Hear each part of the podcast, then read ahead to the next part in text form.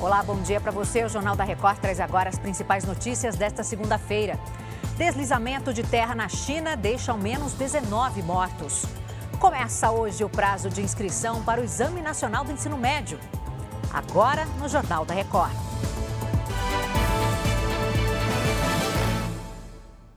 Oferecimento: Bradesco. Realize suas viagens com desconto na passagem no hotel.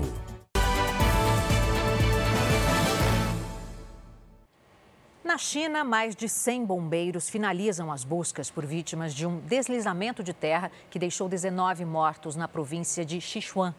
A avalanche aconteceu no topo de uma montanha, em um terreno onde funciona uma mineradora. Várias casas de funcionários foram atingidas. Uma tempestade que atingiu a cidade dias antes pode ter sido a causa do acidente. O governo Lula deve anunciar hoje, Dia Mundial do Meio Ambiente, um plano de ação para prevenir o desmatamento na Amazônia.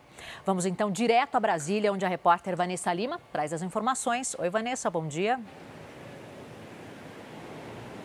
Bom dia, Adriana. A expectativa é que o presidente Lula aproveite a data para prestigiar a ministra Marina Silva.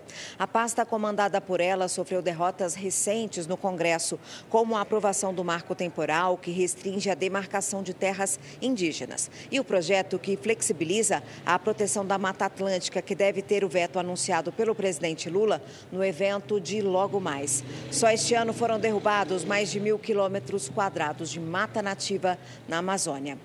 Adriana. A gente acompanha, né, Vanessa? Obrigada pelas suas informações. Um ótimo dia.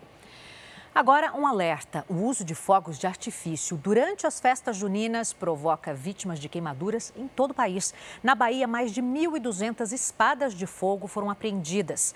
A polícia também encontrou 200 quilos de pólvora que foram queimados no local para evitar acidentes no transporte. Os agentes chegaram a duas fábricas clandestinas de fogos de artifício depois de uma denúncia anônima. Mesmo sendo tradicional durante o mês de junho, a guerra de espadas é proibida por lei por causa do risco risco à vida. Começam hoje as inscrições para o Exame Nacional do Ensino Médio, o Enem, a maior prova de acesso ao ensino superior do país. Bom dia, Bruno Piscinato. Conta pra gente o que o estudante precisa fazer para se inscrever. Oi, Adriana, bom dia para você. O primeiro passo para o estudante é entrar no site do INEP e lá na área do participante. As inscrições podem ser feitas até o dia 16 desse mês de junho e as provas serão realizadas, realizadas no dia 5 e 12 de novembro. Lembrando que as notas do Enem servem para os alunos ingressarem nas universidades públicas e também privadas. A expectativa é de que mais de 3 milhões de estudantes façam a prova este ano. Adriana. Bruno, muito obrigada pelas suas informações. Um ótimo trabalho. E olha que boa notícia: um novo remédio desenvolvido nos Estados Unidos teve resultados muito positivos contra o câncer de pulmão. Os testes foram feitos pela Universidade de Yale com mais de 600 voluntários. O medicamento reduziu em 51% o risco de mortes dos pacientes.